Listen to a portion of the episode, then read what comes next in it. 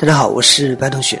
乾陵就是武则天的陵墓，建设于历史上最鼎盛的唐朝时期。帝王陵墓本就罕见，女帝王陵墓更是少之又少。今天我们就穿越回唐朝时期，感受秦陵的故事。唐朝弘道元年，公元六八三年十二月二十七日当晚，东都贞观殿内围坐数人，没有任何声音，寂静的让人害怕。夜空中紫微星落，似乎在暗示着什么事情。袁天罡和李淳风盯着夜空，久久无言。地心陨落，终归不是什么好的征兆。贞观殿内，武则天凝视着龙榻，龙榻上就是刚刚去世的唐高宗李治。李治终年五十六岁，去世前曾宣布遗诏：园林制度勿以节俭。但是皇帝代表的就是大唐的国运，帝王陵园怎么能不安放至风水龙脉之上呢？随即，武则天宣袁天罡和李淳风进宫，为唐高宗寻找风水龙穴。武则天让袁天罡和李淳风啊分别去寻找龙脉，以借此考验二人的能力。袁天罡夜观天象，发现一处山峦之上紫气冲天，而紫气正与北斗相交，就像是上天为唐高宗专门设置的宝地一样。袁天罡大喜，用一枚铜钱当做记号，埋入龙脉所在之处，随后立即回朝复命。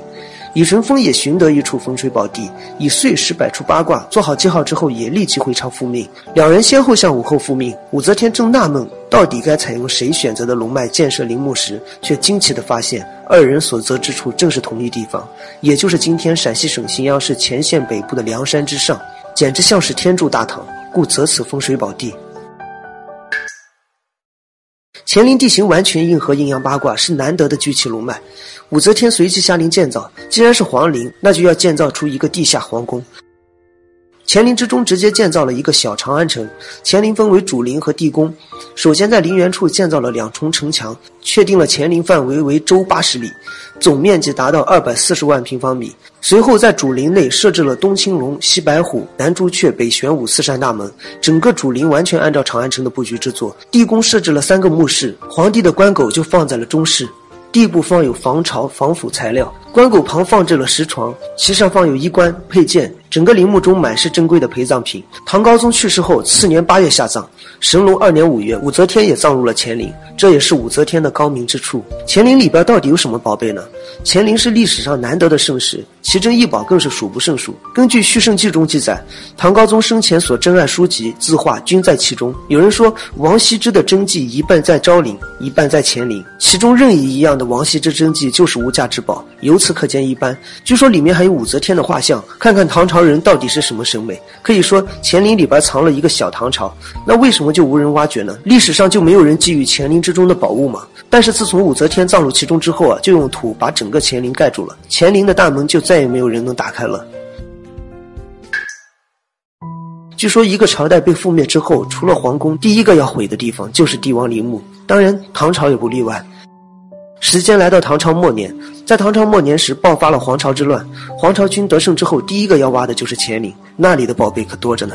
因为乾陵藏于大山之中，所以黄巢直接动用了四十万大军挖掘乾陵，直接在大山中挖出了一条四十多米深的大沟，奈何还是没有寻得一条墓道口，连城墙都没有挖出来，谁也不知道乾陵到底藏于大山的何处。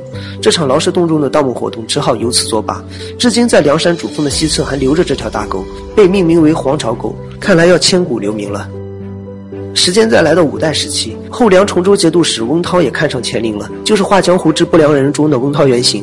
宝贝是一个原因，谁不想看看纵横唐朝的武媚娘长什么模样呢？如若真是那倾国倾城的美女，就算是一幅画像，那也值了。翁涛直接组织军队挖掘所有的唐朝陵墓，就是唯独乾陵没有挖出来。这一次倒是没有挖偏，就是建造的有点太牢固了，根本挖不进去。所以这第二次挖掘只能由此作罢。看来袁天罡和李淳风的造诣啊，确实是高。时间再来到民国初期，当时正值军阀混战。既然是军阀混战，那肯定是需要钱来支撑子弹的。但是钱从哪里搞呢？这一下把曹操那一套都学过来了。各地的军阀都开始盗墓。国民党的将领孙连忠就想着挖掘乾陵，但是有违天道，只能偷偷摸摸行动，就以保护乾陵为幌子挖掘乾陵，动用了一个师的兵力，在梁山上一个劲儿的轰炸寻找路口，但是始终也没有发现墓道口。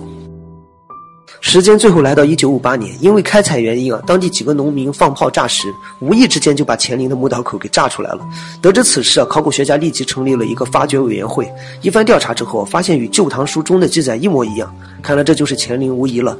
和秦始皇陵一样，因为技术原因啊，贸然挖掘怕损坏陵墓中的珍贵物品，所以至今一直未被挖掘。看来秦陵当真是一处风水宝地啊，早晚要被挖出来，还是出现在和平年代好一些。